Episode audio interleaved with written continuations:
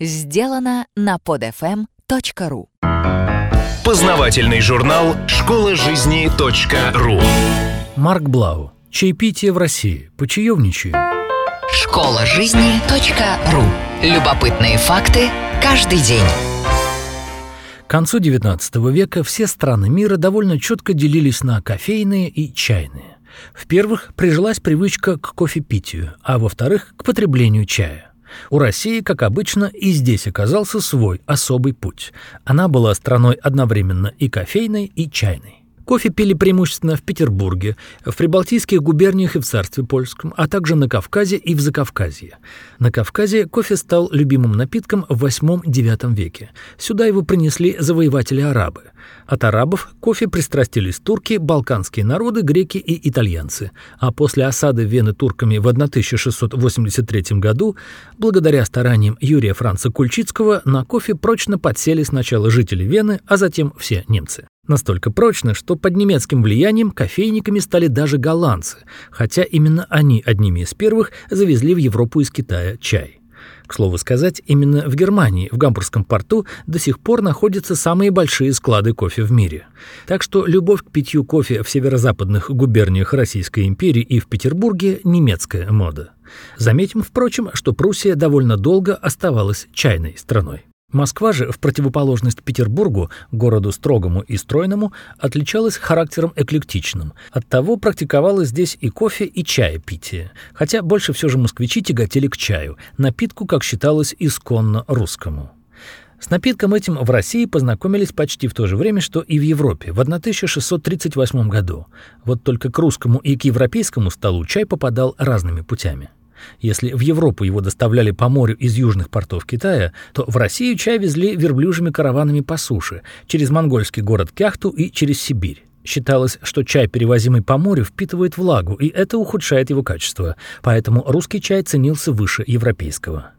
Разница в названии бодрящего напитка в России и в Европе тоже следствие вывоза чая из разных районов Китая. На юге сушеные чайные листья называли те, а в северных провинциях ча, потому в России пьют чай, во Франции те, а в Англии ти. В XVII веке у чая, казалось, почти не было шансов стать русским народным напитком.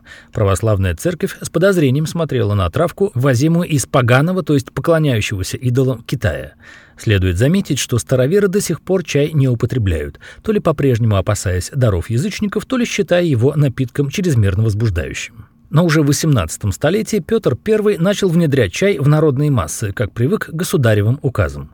В солдатский рацион были введены возбуждающие напитки – два стакана крепкого чая, либо приравненный к нему стакан водки – Петровская традиция держалась до XIX века.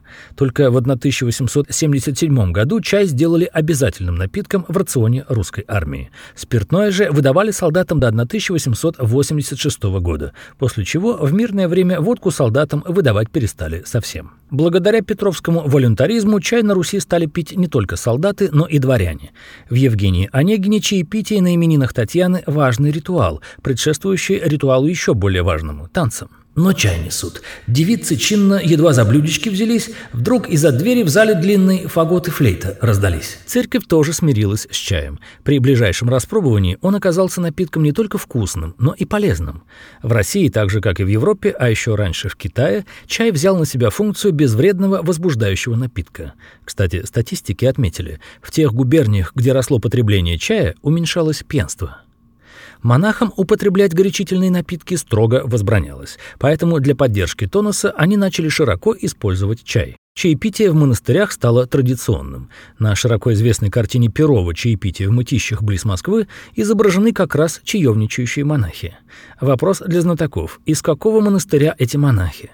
Ответ. Из Троицы Сергиевого. Мытищи расположены приблизительно на трети пути от Москвы до Сергиевого Посада, куда многие москвичи и не только ездили на богомолье. Два других героя картины, слепой одноногий инвалид и его мальчик-поводырь, по всей видимости, идут туда же, побираться. Как уже говорилось, в Европе главный кофейный рынок находился в Гамбурге. В России же центром продажи чая был Нижний Новгород. Ежегодная торговля на Макарьевской ярмарке начиналась с распродажи чая, привезенного из Китая. Хотя цены на чай в первой половине XIX века упали, но и объем потребления его возрос. Торговля китайским чаем была делом очень выгодным. Так, семейство чайторговцев Боткиных стало одной из богатейших купеческих фамилий. Исключительно из-за богатого приданного на одной из девиц Боткиных, не слишком видной Марии Петровне, в 1857 году женился русский поэт Афанасий Афанасьевич Фет. Хотя прибаутка о том, что чай не водка, много не выпьешь, пришла в русский язык из Сибири, но вся территория России от Урала до Тихого океана была практически чайной страной. Именно отсюда явился в русский быт зверский чайный напиток чефирь. Любой почитатель чая скажет, что заварочный чайник подогревать нельзя, напиток станет горчить. Чефирь, наоборот, готовят, чтобы был погорше. Для этого вываривают не менее двух-трех ложек чайной заварки в небольшом количестве воды. При подогреве безобидный чайный лист выделяет в кипяток алкалоиды, от них-то горечь, и кофеин. Получившийся дикий отвар оказывает возбуждающее и немного наркотическое воздействие. Из-за этого он в почете в тюрьмах и в лагерях, где водку или наркотики достать гораздо сложнее, чем обычный черный чай. А еще там, где нужно пришпорить себя и отогнать сон.